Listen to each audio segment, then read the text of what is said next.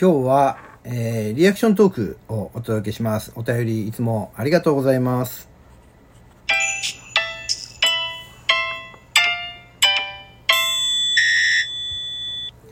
ポジティブラジオテトラポットの上から、この番組は日本のクリエイターたちに夢と希望、愛と勇気を与えるために日々奮闘しているウェブディレクターが本能のままにトークをしている番組です。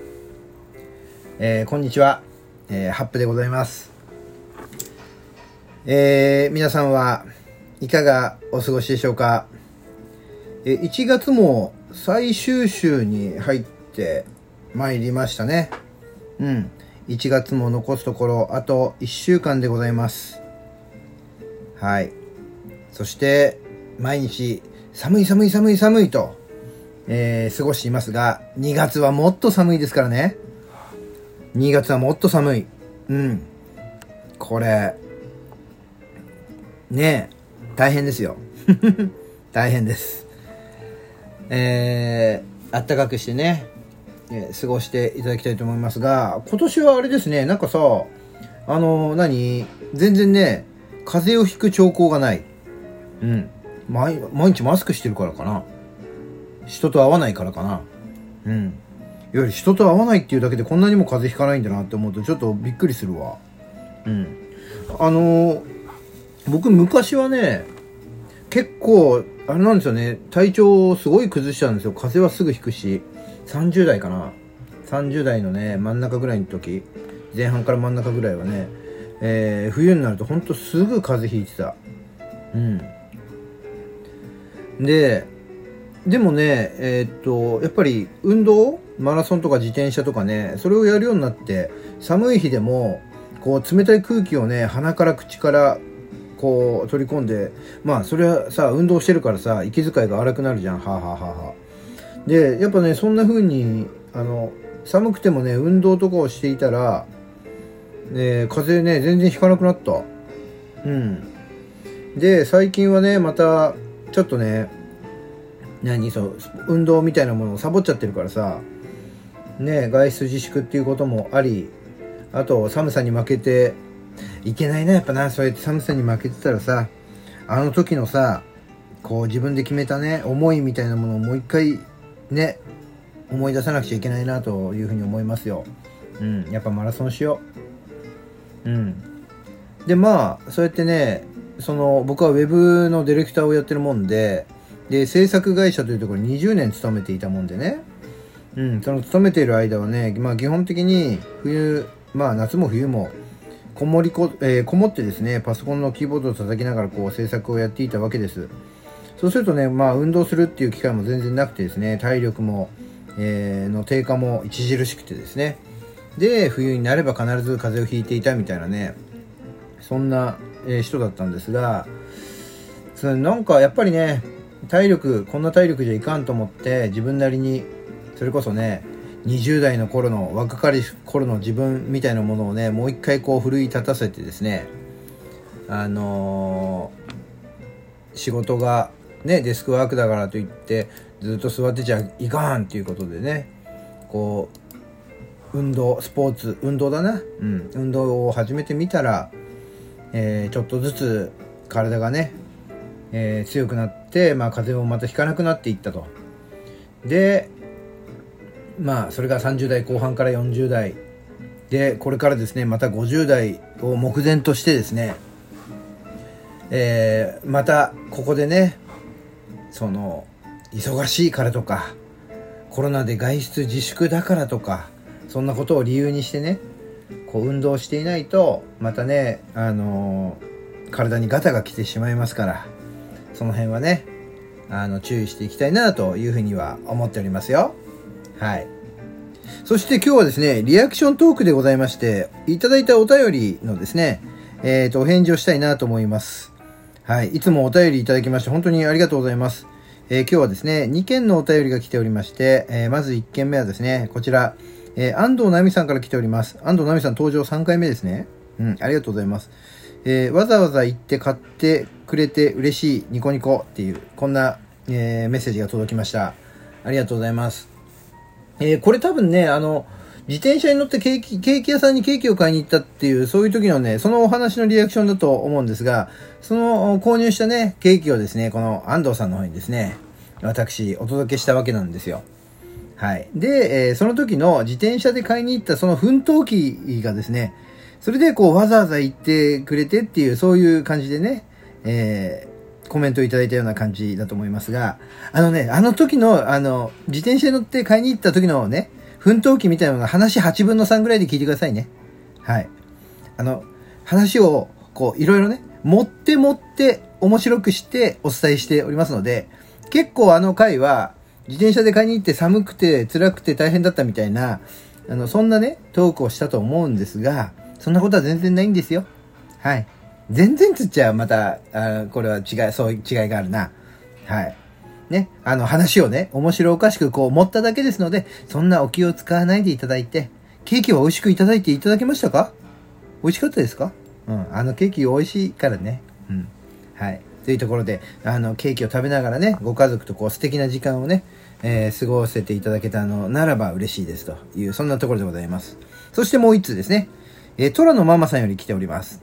トラのママさんいつもありがとうございます。ヘビーリスナーでね。ありがとうございます。えー、こんにちは。いつも楽しく突っ込みながら聞いています。ニコニコ。音声残らないのがいいって言われても残ってるから笑いたくなったらもう一度聞いちゃうよね。笑い。何度も聞いてるのね。ありがとうございます。質問です。はい。えハプさんはイラッとした時はどう対処しますか？そしてイライラ収まらない時はその感情をどうやって消化しますか？ということで、はい、えー、質問をいただきました。ありがとうございます。元気の玉と一緒にですね、えー、ご質問をいただきました。ありがとうございます。トラのママさん。えー、と、そう、私の、なんだっけな、い、いつかのトークで、あの、何回も聞き直さないでくださいねというね、あの、手にオハ間違ってるとか、物のな名称を間違っていても突っ込まないでくださいねみたいな、そんな投稿をした時があってね。うん。でも音声残ってるから何回も聞いていただいてるということで。笑いたくなったら、え、笑ってください。僕で笑ってください。ね。はい。ただ、笑われているとは思ってませんからね、私ね。笑わせていると思ってますから。はい。そんなね、あの、どっかのコメディアンみたいなことを言っておりますが、えー、今日いただいた質問ね、イラッとした時どう対処しますかという、そんなことですね。でも、こういう質問が来るってことは、僕はあんまりイラと、イライラしない人だというふうに、あの、思っていらっしゃるんですかね。うん。僕もよくね、この人は全然こう、何、平和で温和な人だなと思ったら聞くんですよ。イラッとすることないんですかとかつって聞くんですけど、こう聞いてくれるってことは、トラのママさんも僕のことをそういうふうに思ってくれているのかなというふうに勝手に想像しておりますが、えー、私ね、えー、そう思われていすいるかもしれませんが、私結構短気でございましてね、物事に本当にね、イライラする、イライラが本当に激しい人間でした。そう、感情のね、怒りの沸点がね、すぐ、こう、沸点に達するような、そんな人間でございましたね。はい。でも、やっぱり年齢を重ねていくごとに、そこがね、えー、だんだんとなくなってきたというか、なんていうのかな、これ言葉は悪いけど、あんまり周りに期待しなくなったというか、うん。期待しなくなったっていうとなんかさ、すごく人生を投げやりにね、なんか思ってるような、そんな感じがしちゃってあれなんですけども、こう、過度な期待というか、ね、あの、ほら、僕、ほら、ウェブのディレクターをやってるからさ、いろんな人と一緒にこう制作をするわけですよ。